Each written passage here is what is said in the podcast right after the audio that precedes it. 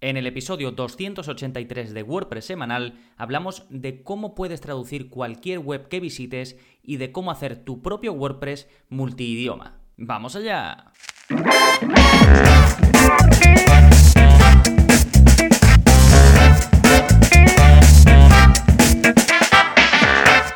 Hola, hola, soy Gonzalo de gonzalonavarro.es y bienvenidos a WordPress Semanal, el podcast en el que aprendes WordPress de principio a fin, porque ya lo sabes, no hay mejor inversión que la de aprender a crear y gestionar tu propia web con WordPress. Y hoy vamos a hablar de dos enfoques diferentes. Uno, cómo puedes traducir cualquier web que visites. Visitas una web y está en inglés y quieres leerlo en español, visitas una web y está en francés o está en el idioma que sea y quieres eh, poder leerlo en español. Esto, claro, siempre y cuando esa web no ofrezca distintas versiones, que ocurre mucho, ¿no? Hay muchas webs que ya ofrecen la posibilidad de que cambies entre, entre idiomas, pero otras no. Pues cuando no te lo ofrecen, vamos a ver desde el punto de vista de los usuarios, de manera pues un poco más rápida, porque seguramente la mayoría de los que me estáis escuchando sabéis cómo hacerlo, pero eh, también veo que en muchas ocasiones, sobre todo cuando a lo mejor estamos en contacto por email o por lo que sea y os paso algún recurso que está en inglés o que está en otro idioma, muchas veces em, hay gente que lo descarta directamente. Pues se puede traducir y además traducciones ya hoy en día bastante fieles, que están eh, muy conseguidas. ¿no? Entonces vamos a ver eso por un lado desde el punto de vista del usuario que visita cualquier web y después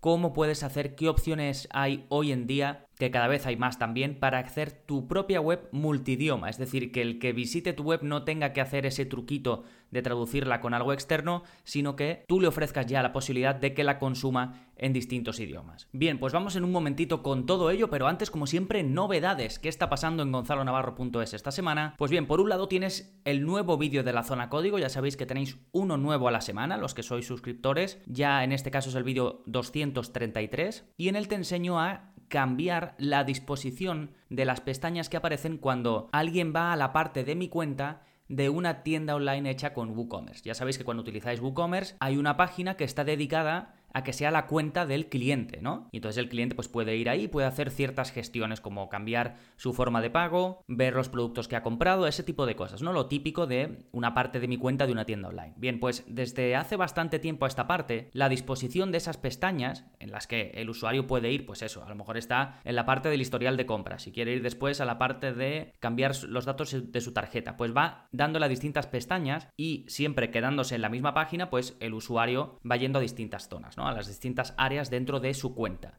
Bien, pues esta disposición, el diseño que viene ahora por defecto en WooCommerce es vertical, las pestañas están de arriba a abajo y hay mucha gente que las prefiere en horizontal, pues te enseño a cambiarlo a través de CSS sin ningún plugin y como siempre en la zona código no tienes que saber desarrollar ni nada, copias, pegas tal y como lo hago en el vídeo y lo tienes. Así que te lo dejo en la parte de enlaces. Recuerda que es muy fácil llegar a esto, simplemente tienes que ir a gonzalonavarro.es barra 283, que es el número de este episodio, y accedes directamente a los enlaces. Y ahí también te encontrarás la novedad en cuanto a curso. El curso más reciente publicado es el curso del editor de Gutenberg. Este es un curso que saqué en su momento, pero que lo acabo de rehacer, eh, extender y básicamente actualizar. ¿no? En este curso aprendes no solo a utilizar el editor de bloques que viene con WordPress ahora de principio a fin, sino que también te enseño a extender sus posibilidades, pues por ejemplo añadiendo más opciones desde el punto de vista de la edición, más bloques e incluso partir de plantillas prediseñadas. Sí, en la parte de enlaces, además de esto, te voy a dejar otros muy relacionados, por ejemplo, eh, como vamos a hablar de mm, cómo tener la web en varios idiomas y demás, pues te voy a dejar un enlace al curso de WordPress multidioma, que ahí vemos dos de los plugins que te voy a mencionar en este episodio.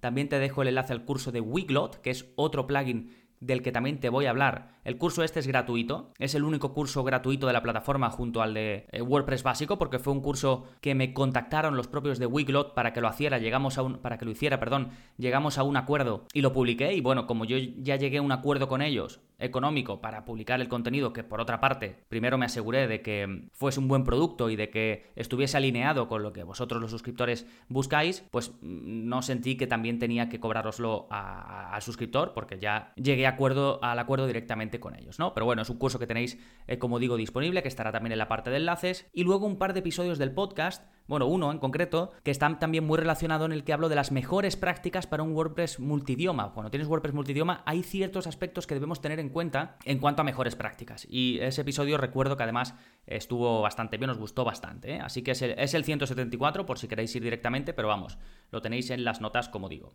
Fantástico, eso en cuanto a los enlaces, el contenido recomendado de esta semana. Y ahora nos vamos a ir con el plugin. Ya sabéis que también todas las semanas os hablo de un plugin. Y en este caso se llama WooCommerce Product Dependencies. ¿Y qué es lo que te permite hacer este plugin? Bueno, te permite restringir el acceso a cualquier producto de WooCommerce dependiendo de a quién se lo quieras otorgar a quién le quieras otorgar acceso, a quién lo haya comprado o de que se hayan comprado otros productos antes, ¿no? Y esto es algo que se suele requerir bastante por ejemplo, que alguien solo pueda ver determinados productos cuando haya comprado una suscripción. O que solo puedan ver determinados productos cuando hayan comprado un producto específico. Y esto se podría hacer creando un membership site, pero con este plugin te lo ahorras. No tienes que, además de WooCommerce, tener otro plugin aparte para restringir contenidos ni nada, sino que con este mismo, con esta extensión, lo haces todo directamente con WooCommerce. Sí, es tan sencillo como eso. Dejas que un producto se pueda ver dependiendo del, dueño de ese producto o dependiendo de que se hayan comprado otros productos antes. Está activo en más de 4.000 eh, webs con WordPress, así que para lo específico que es, es relativamente popular,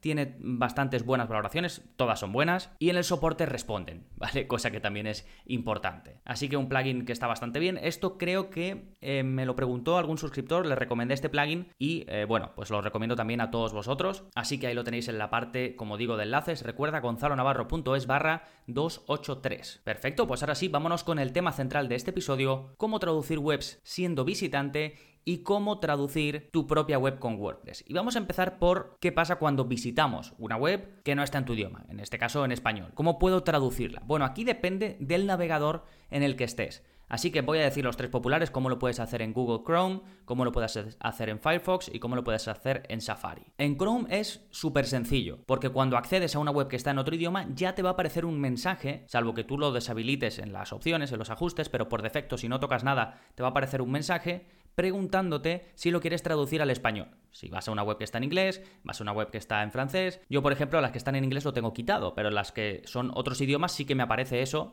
y eh, a veces es interesante traducirlo, ¿no? Y nada, pues le das al botón de traducir y te traduce la página que estés viendo en ese momento, te la traduce al español o al idioma que quieras, porque utiliza el traductor de Google que por cierto cada vez es mejor. Como se hacen tantas traducciones automáticas, ya sea yendo directamente al traductor o, como este caso, traduciendo automáticamente una página, pues cada vez el sistema de inteligencia artificial que utilizan pues va aprendiendo, ¿no? Y, va, y las traducciones cada vez son mejores. Y sobre todo en nuestro caso, para un tutorial de WordPress, por ejemplo, o para algo que necesites ver de este estilo, aunque haya alguna traducción que esté mal, lo vas a entender todo. Sí, así que muchas veces es muy útil sobre todo eso, cuando quieres consultar documentación, la documentación oficial de algún theme, de algún plugin, es muy útil, ¿no? Bien, y la otra opción, si no, se sale, no te sale ese pop-up de traducir o le has dado a que no y luego quieres traducirlo, si haces botón derecho botón derecho, perdón, en cualquier lugar de la página, siempre y cuando estés en el navegador de Chrome, te va a salir la opción de traducirlo al español. Bueno, al español si tu navegador está en español. Y luego hay una opción extra que es traducir webs automáticamente cuando estás en Chrome. Y esto puedes hacerlo yéndote a ajustes de Chrome, a avanzado y a idiomas. Y ahí lo configuras como quieres. Que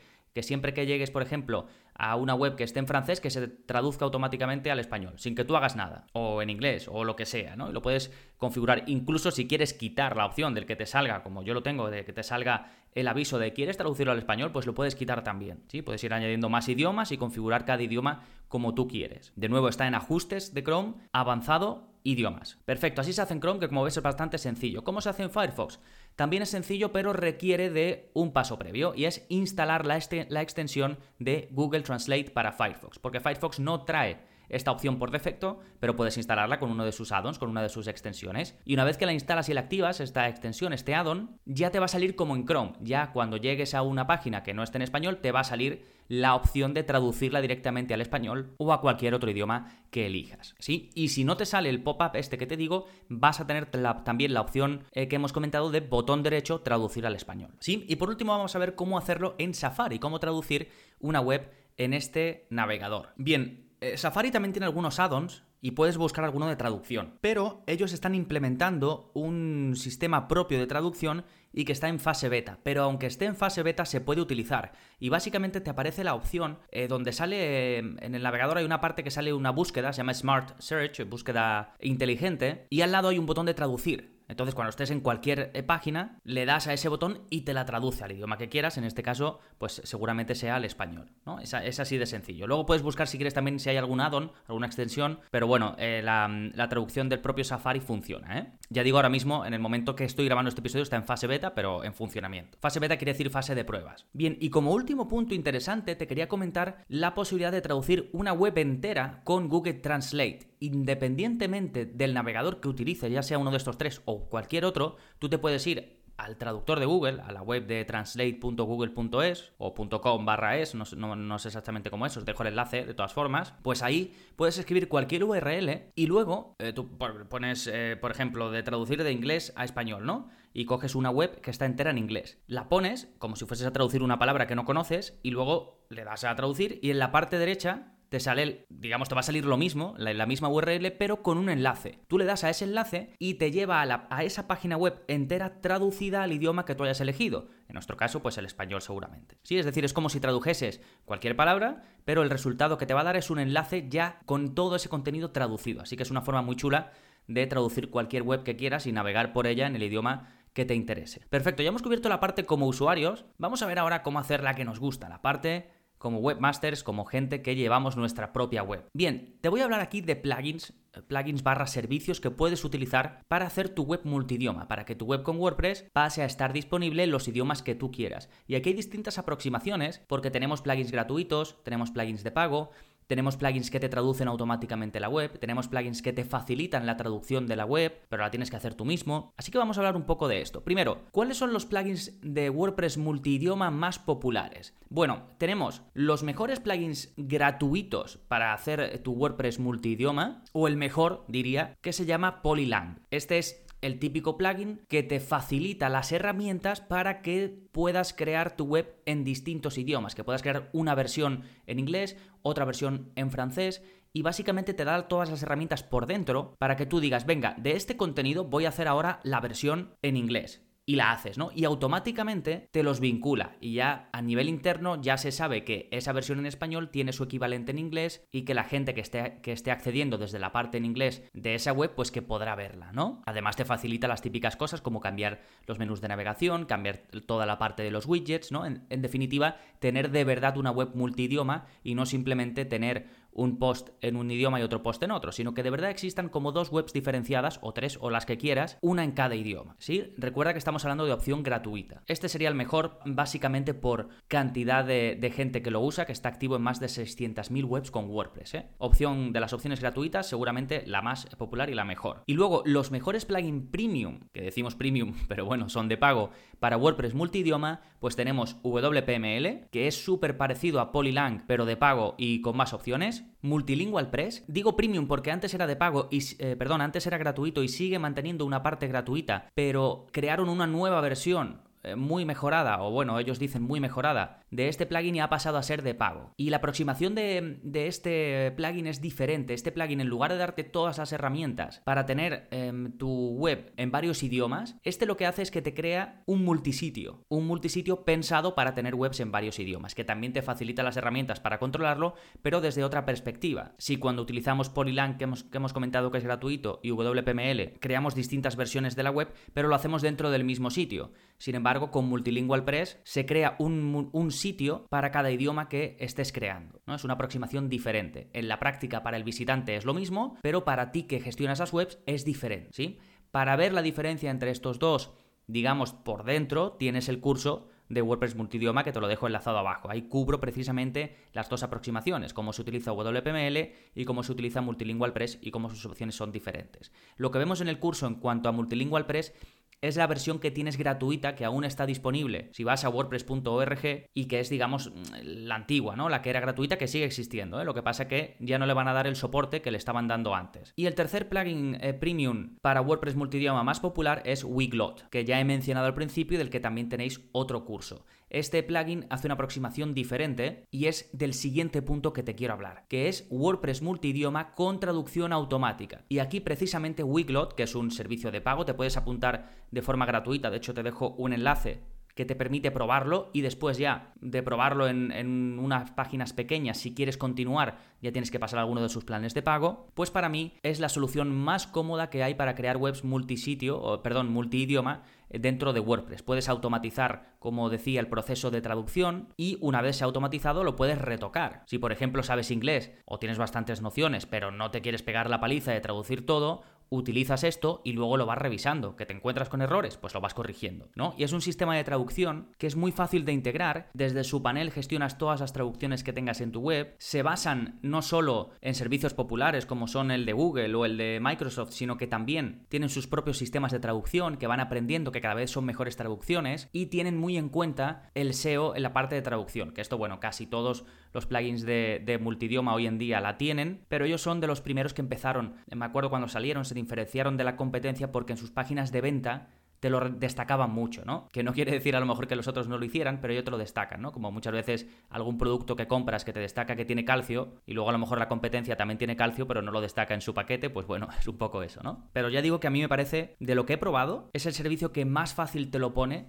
para crear webs multidioma. Es cierto que es de pago, pero si eh, tienes una web en serio y que la vas a hacer en multidioma, es, es, un proyecto en serio, pues merece mucho la pena. ¿eh? ¿eh? Si os interesa esto que os comento de, eh, pues por ejemplo, que en este caso Wiglot tiene en cuenta eh, la parte del SEO y otras características importantes para cuando se crea una web multisitio, echadle un vistazo al episodio del podcast que os dije antes, el 174, porque ahí hablo de las mejores prácticas para WordPress multidioma y digo qué plugins tienen esto en cuenta y cuáles no, ¿de acuerdo? Y por otro lado, para no dejaros sin una opción gratuita dentro de esta parte de WordPress multidioma, con traducción automática, os quiero mencionar tres plugins también muy populares. Uno se llama Translate WordPress with G-Translate, es decir, utiliza el motor de Google Translate para permitirte hacer una web multidioma. Básicamente le pone una cajita al visitante para que pueda elegir un idioma y traducir tu web entera a ese idioma. Esto también es automatizado y básicamente se basa 100% en el sistema de Google Translate. Está activo, como digo, en más de 300.000 eh, webs con WordPress. Esto es...